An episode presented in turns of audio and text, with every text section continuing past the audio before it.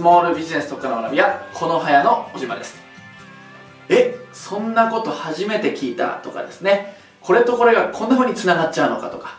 そんなこと今まで誰も教えてくれなかったよとか。そういった感想がこちらのビデオをですねご覧いただいた最後には浮かんでくるんじゃないかなというふうに思います。こちらのビデオですね、まあ、主目的というのは売上とかですねスモールビジネスの方がウェブ集客というものを通じて欲しい売上とか欲しいお客さん数とか。人によってねその指数っていうのはねそれぞれだと思うんですけども欲しい売上とか欲しいお客さん数。欲しいものを好きな時に好きなだけコントロールして集められる。そういったことを目的としてこちらのビデオを撮っています。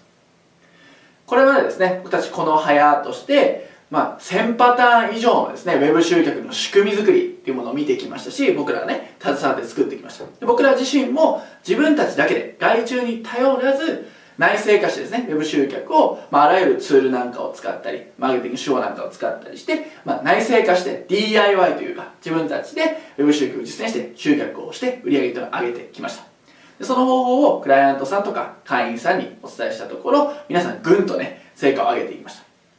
それだけ見てるとですねやっぱりそれぞれウェブ集客っていうのは万能薬というかこれをやればいいんだよっていうのはないんですね正直ね。まあねちょっとあんまこう希望のない話ですけど万能薬とか魔法の薬みたいなものってないんですね。でも人によってはブログとかですね YouTube とか LINE アートとか、まあ、プロダクトローンちょっと手法面で言えばねそういったものを通じると、まあ、爆発的に売り上げが上がるとかねリストが1万リスト3万リスト一気に集まるとかいうことをね、まあ、夢見がちなんですけれども実は万能薬はないというところですね。いやただその手法別の万能薬はないんですけれどもこれだけ押さえておきましょうと。もちろん成功した方成果を出した方っていうものはやったことっていうのはあるんですよ。でやるべきことも Web 集客はいろんなところでノウハウとして言われてますよね。やるべきこともたくさんあるんです。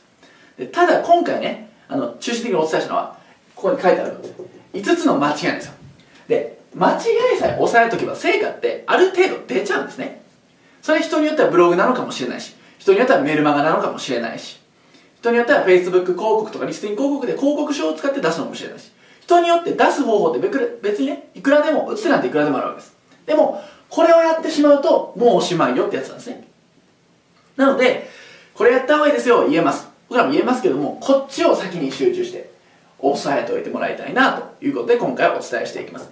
で僕らのクライアントさんでもでもね月30万安定的年間通してもウェブ集客なんウェブ集客から全然30万する売り上げなかった人も毎月安定して30万とか今だと50万とかですね。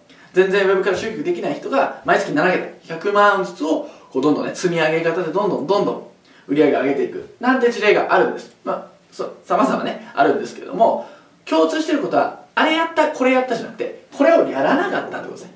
この間違いに一つも当てはまらなければ成果って必ず出ます。これは、約束します。なのでこの5つの間違いはですねこれから Web 集客をやる人もしくは今やってる人である程度成果出てる人さまざまなフェーズがあると思います。僕らのクライアントさんもさまざまいます。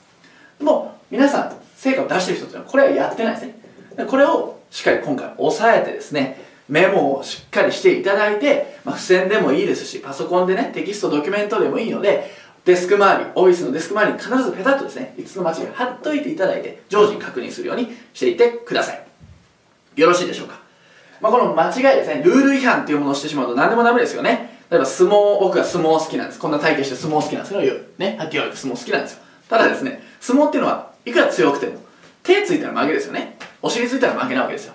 サッカーもそうですよね。いくらね、ドリブルが上手くていいシュート打っても、その途中で手でね、ハンドしてたら、ボールを触っちゃってたら、ルール違反ということで得点になり得ませんので、それウェブ集客も一緒です。これをやってしまうと、いくらね、お金かけたとしても、時間かけたとしても、全部水の泡になってしまいますよ、ということになります。なので、この5つの間違いっていうものを、ぜひ頭に叩き込んでいただいて、この期間、もうたった5つしかないんでね、これをしっかり覚えておいてください。それでは、いきますね。まあ、板書しながらですね、ホワイトボードせっかくあるんでやっていこうと思うんですけども、間違いその1ですね。間違いその1。一つ目、じゃあやっていきましょうかね。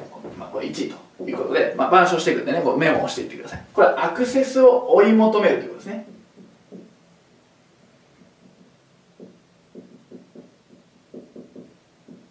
これはやってはいけませんよと。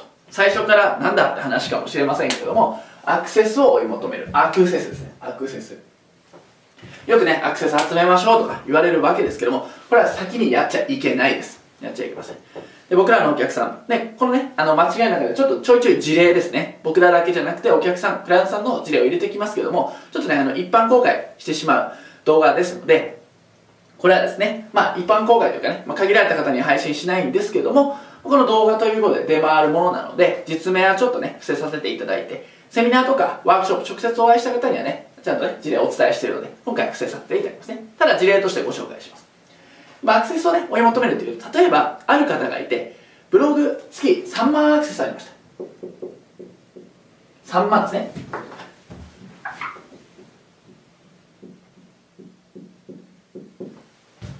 で、僕らは基本的にアクセスなんて1日100アクセス、つまり月3000アクセスもあれば十分ですよって言ってます。それに対して3万なんて10倍ですよね。すごいアクセス数なんです。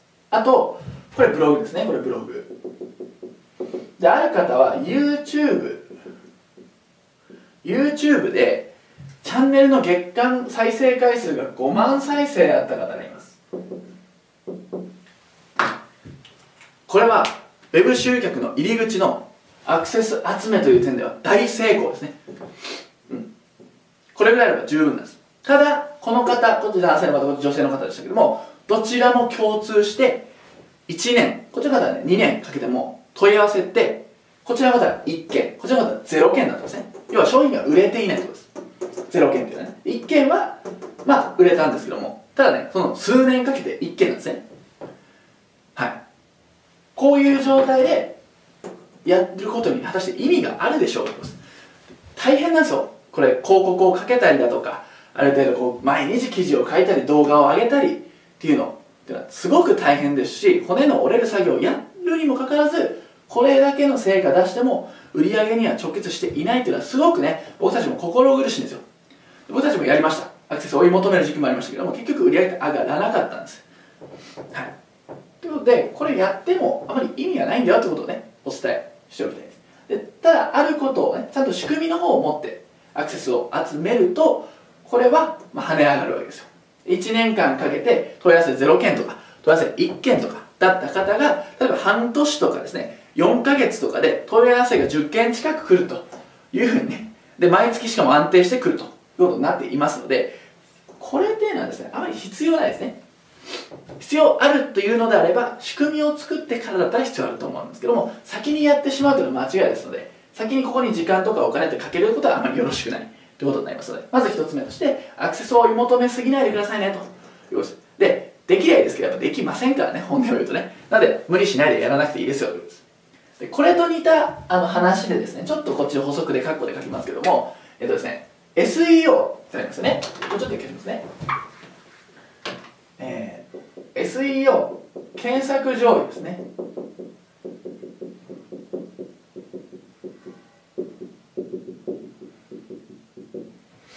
検索上位を目指す。これもよくありますよね。まあ結構ねあの営業電話なんかもかかってきませんかね、えー、ブログ記事を書いて検索の1ページ目なんならもう1位とか2位に乗るとですねこれはすごい集客できますよ。っていうことです。実はこれもですねそうでもないんですね。そうでもないです。僕らはね、クライアントさんに検索上位3つぐらいのキーワードで2位を獲得してる。でしょ？すごいですよ、これ。2位を獲得してるんです。Google 検索してですね、Google でこう検索をかけて、まあ、ここら辺広告ですけども、まあ、1位とか2位とか3位がこう検索上に出てくるじゃないですか。ここ取ってるんですよ。で3位とかも取ってる。のに、8ヶ月かけて問い合わせて、これ1件。ね。1件のとこですこれちょっと見返りないですよね見返りないもう売り上げもねこれご想像にお任せしますけど見返りないわけですで頑張ってねこれがね1件とかじゃなくてね10件20件30件とかくればいいですよ。で実質僕たちも全然検索上位の記事ってそんなないですけれども問い合わせって毎日のように来るんですね。そうなんですよ。これが事実なんですね。なので8ヶ月で1件とかっていうのはこれちょっとあまりここにじゃあかけなくてもいいんじゃないかなと思います。時間とかお金ってね。はい。なのでこういう結果があるので必ずしも検索上位を目指すイコールウェブ集客を成功させるはまあ式としてみなんですかね結びつかないんだよってことをねちょっと覚えておいてください。そもそもここを目指すのは大変ですからね。はい。そういう大変なこととかセンスのいることっていうのは極力最初はやらないということがねベストな回答だと思います。はい。まあこれがですね検索上位を目指す SEO ですね。はい。これやってねあの売り上げ上がればいいですけど上がっていないのでこれちょっとね問題ですねと。要するに動力別のところにかけましょう。はい検索す。でじゃあ2つ目は何かっていうとですね。これちょっとですね言葉が出てきますけども先に先に緑で書きましょうか。箱。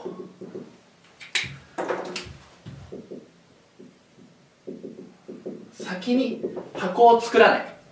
これは2つ目の間違いです。箱って何かっていうと仕組みですね。仕組み。です。これもですねあるじゃあねあの資料のお客さんクライアントさんがいるんですけども僕らはねセミナーだったとか、ウェブのねページを見て「この屋さんお願いします」と「助けてくださいウェブ集客いくらお金かけてもうまくいかないんですよ」っていうねちょっと神妙な面持ちでご相談をいただいた時があったんですね。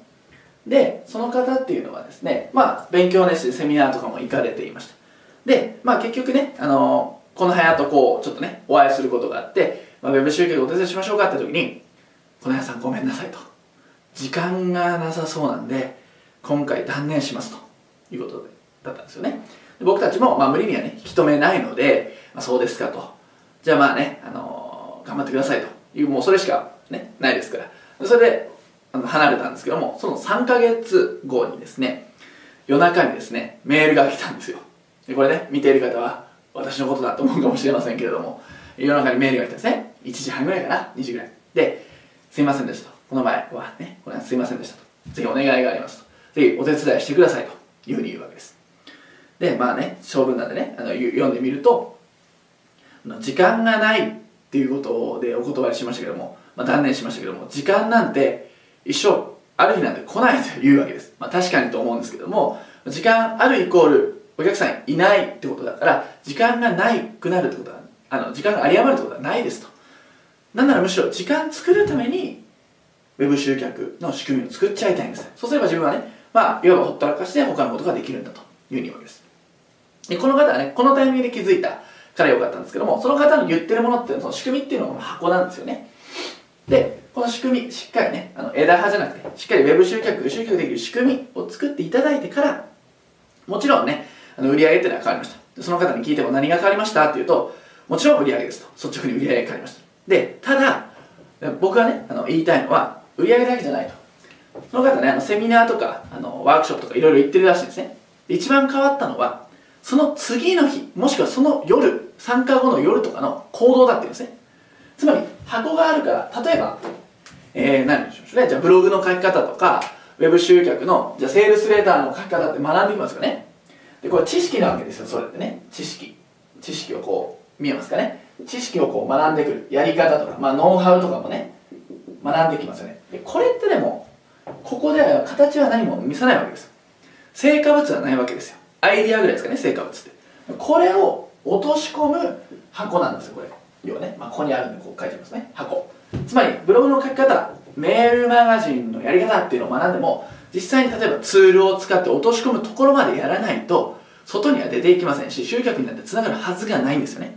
なのでしっかり自分のブログとかメールマガとかランディングページとかですねステップメールとかそういった箱っていうものを全部使って、ね、例えばこんなイメージですね。よくねこの箱ってどういうことですかって質問を受けてちょっと説明しておくと例えばブログがありますとかメルマガがメルマガがありますとかランディングページがありますとか広告がありますねと、ね、あるいはステップメールがありますねと、ね、他のまあページがあります、ね、これがねこうつながっていなきゃいけないわけですよね。全部がねで全部のこう小さな箱もそうなんですけどこれを全体で大きな箱と捉えてもいいわけです。このいずれにせよ大なり小なりここのね箱がないと全部知識っていうのは絵に描いた餅机上の空論にやっぱなってしまうんですね。その方もやっぱ行動が変わったっていうのは知識を得てから、ね、こういう箱がもう持った状態で知識が得たから変わったんです。なんで先に吸収するのはノウハウとか知識じゃなくて、箱を先にね自分のウェブ集客に作っちゃってください。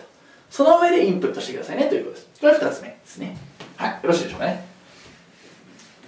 で3つ目ですね。3つ目はですねえっ、ー、ととりあえず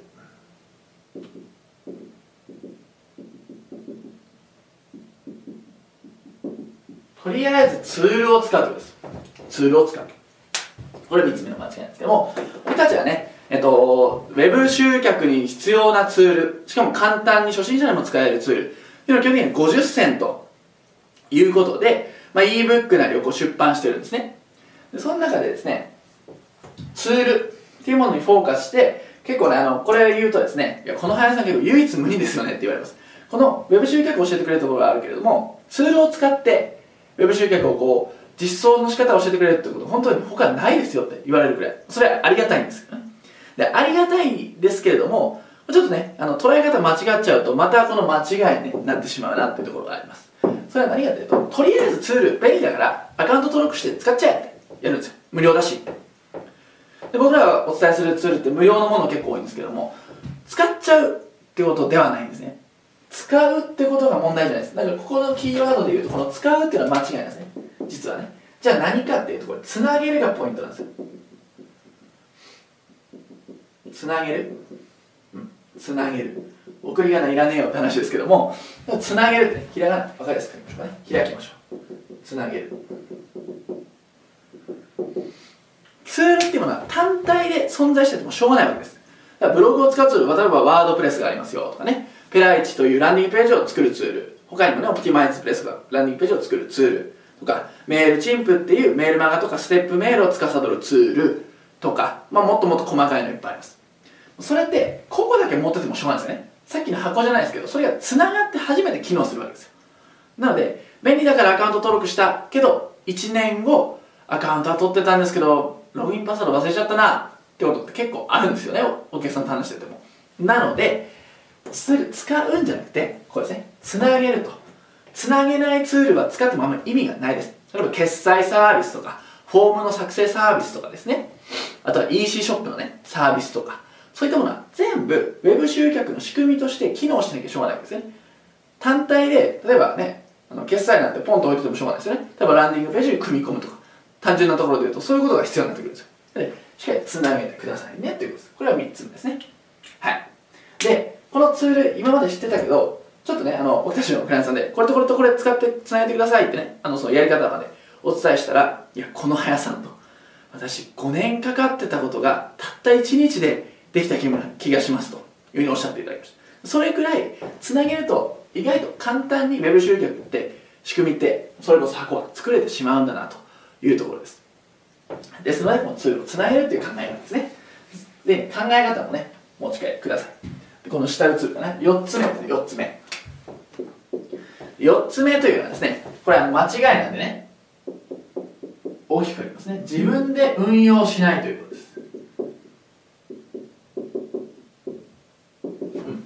自分で運用しないということです。これも罪ですね。罪。罪というか罠ですね。外注を要はしてしまって例えばランニングページ例えば100万とかで外注しましたとかホームページ安かったんでこれ10万とか20万でね作ってくれるみたいなんで外注しましたっていうの。それ自体は悪くないです。費用のかけどころはねそれ人それぞれ責任なのでもちろんね僕らがこの早がね言うことではないと思います。でも基本的に僕らは外注費撲滅宣言ということでなるべく自分で運用してくださいと。なぜなら自分で運用しないとテストができないんですよね。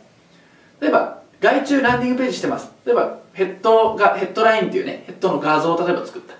それ AB テストって聞きますかね。AB テスト。この後にもね5つ目があのネタバレしちゃうとテストをしないっていうのが間違いなんですけどもそのテストししないしないと成果って分かんないわけですよ。例えば A パターン B パターンどっちが成果出るかなはここでいくらね机の上でやってても分かんないんです。お客さんに聞いてみてじゃあこっちの方がクリック率が高い正確率が高い。じゃあ B を採用しようってなるこれが外注者とできないんですよね。微修正とか細かなチューニングで例えば追加費用がかかっちゃったりとかするわけですよ。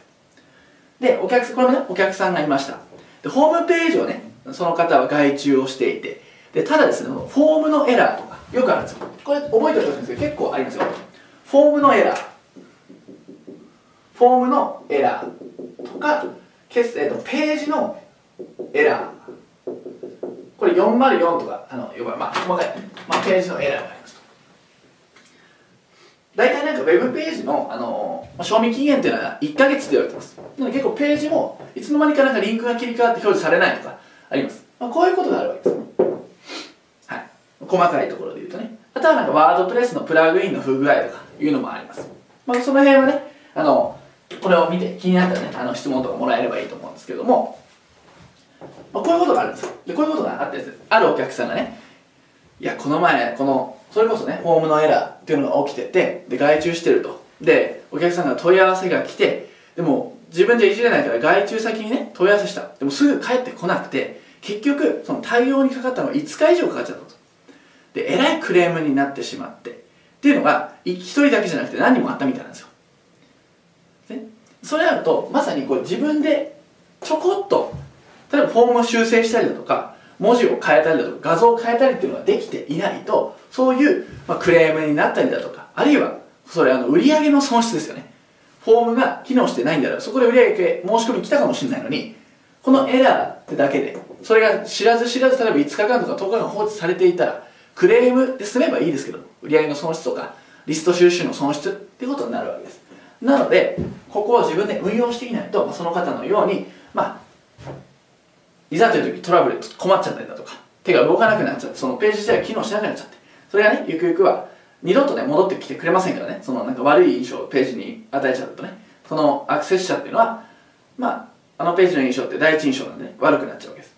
ですので、これね、自分で用意して。その方もね、あの僕らのところに来ていただいたときに、この辺さんね、自分でそういうね、トラブルがあったんで、ぜひ自分の手の中である程度ね、いじれるようになりたいんですね。ということでね、来ていただきました。なので、これも教訓なんですけども、自分で運用すると。はい、4つです。で、最後。お待たせしました。最後ですね。最後、こっちに書きますね。こっち見見えますかね。最後はですね、5番目ということですね。はい。まあ、ここにちょっと通ずるですね。テストをしない。めちゃめちゃ大事ですね。めちゃめちゃ大事。でこれはねもともとヤフーの社員の方ですね。女性の方。マリッサ・メイヤーさんですね、まあ、Google でも働いているわけですけども。まあ細かいね取るに足りない変更かもしれないけども Web 集客で一番制約率を叩き出す。制約率影響を与えるのは AB テストだ。つまりテストだって言ってます。彼女がね言ってます。それからテストって大事なんですよね。でもねこれも Web 集客ある程度やってる人はご存知、ね、あの耳たこ状態かと思います。要はですねテストをしないと絶対成果なんて保証されないわけですよ。でまあ、だから自分で運用してテストをねあのマイナーチェンジをしてってほしいチューニングをしてってほしいってことなんですけどもやっぱテストをしていないとあの例えばあの勝因と敗因なんですよね。例えばなんでこの企画うまくいったの？なんでこの企画はあのダメだったのかっていう勝因と敗因っていうのが分からないんですよね。ってことはこれパターン化できないんですよ。ってことはノウハウにならないんですね。気まぐれとか感覚でやっちゃってるんです。で大切なのは感覚でウェブ集客をやるんじゃなくてこれはですね感覚じゃないです。よろしいですね？じゃあ何っていうと科学なんですよ。感覚じゃなくて科学で数値に基づいてこっちとこっちはこっちの方がいいからじゃあ A を選ぼう。じゃあ A と C を戦わせたら C の方が勝ったから C を選ぼうっていうふうに科学でやってる数字しかねあの答えを教えてくれませんからこういったところはでこの科学をして仕組みを作ると勝因範囲っていうのは分かるということ。で間違った処方をしなくて済むんですよね。これはお客さんもいましたこれも事例をお伝えしますけどもあるね女性の方がランディングページの成果出ないんですよと。で困ってますと。ライティングすごい書いたセールスレターの書き方ねいろんなところでね某有名な会社さんでも学びましたと。ですけども売り上げ上がらないんですよねって相談来たんですね。で本人は原因はねランディングページにあったと思ったんですよ。要は LP です LP に原因があるかなというふうに本人が言ってました。でもどう見てもねどう添削してもないんですよね。で僕らはねあのこの部屋でよくクライアントさんにも言っててクライアントさんはねご存知の方もいると思いますけども33のテストがあります。33のテスト。でいろんなテストをします。もちろんそのボタンの色とかヘッドラインの文言とかキャッチコピーとかコピーライティングとかいろんな33種類ね合計するんですけどこういったテストをやります。でテストをしてどこが悪いのかっていうのが分かるんですね。はい。例えばテストしてオファーが悪い。オファーが悪いんであれば僕らもね、まあ、60種類以上ねあのオファーの種類って思ってますからそこからこれ出したらどうですかってやるんですけどもでも本人は視野狭窄になっちゃってて LP に原因だと思ってました。でも答えこれどこにあったかというと LP じゃないんですね。LP じゃなかった、まあ、赤で書きましょうね LP じゃなくて実はステップメールっていうねものにありました。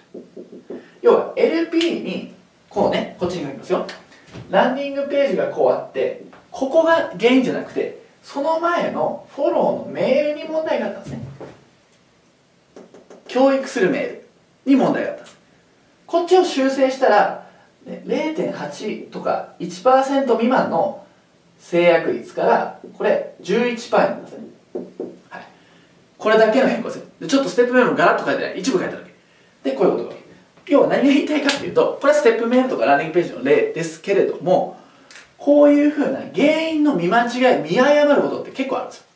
ある方はこの方はランディングページです。またねある方っていうのはと、まあ、メルマガとかブログめちゃめちゃ配信してやってるんだけども原因は実はランディングページにあったとかね。ランディングページの前にオプトインページっていうリストを収集するページがあるんですけどそこに原因があった。っていうのがあるんですよ。っていうのがあるんです。なので人それぞれね自分で医者にならなきゃいけないんですよ。で医者になって検査をしてあげてここが悪いよねって投与してあげなきゃいけないです。これをやってないとテストをしていないってことなのでこれはもう5つの間違いの、まあ、一番ねあの成果っていうところでいうと一番直結するんじゃないかなと思います。これが5つの間違いになります。はいよろしいでしょうかね。はい。ちょっとついついねこう熱くなりましたけどもこの5つの間違い分かったと理解した。で前提のもと僕らってあのお客さんとクライアントさんとお仕事一緒にさせてもらったんですね。これをクリアしていないと。例えばサッカーで言えばハンド。相撲で言えばお尻ついた手ついた。アウトなんですよ。アウトなんです。なのででこの5つの間違い5つしかないんでね。たったね。たった5つしかないんで。ぜひ覚えておいていただいてこれから Web 集客をやっていって自分の好きな売り上げとか好きな人っていうのを好きな時に好きなだけこう自分の手のものにすると。でコントロールする。集客したい時はしたい時はすればいいししたくない時は抑えればいいしね。で時間作りたい時はまたねあの集客っていうのを自動化させて時間作ればいいしっていうことができるようになります。できるようになるんだけれどもここを抑えてな抑えてからの話ですよということです。よろしいでしょうか？僕らはね理念として「足ることを知る」という言葉があります。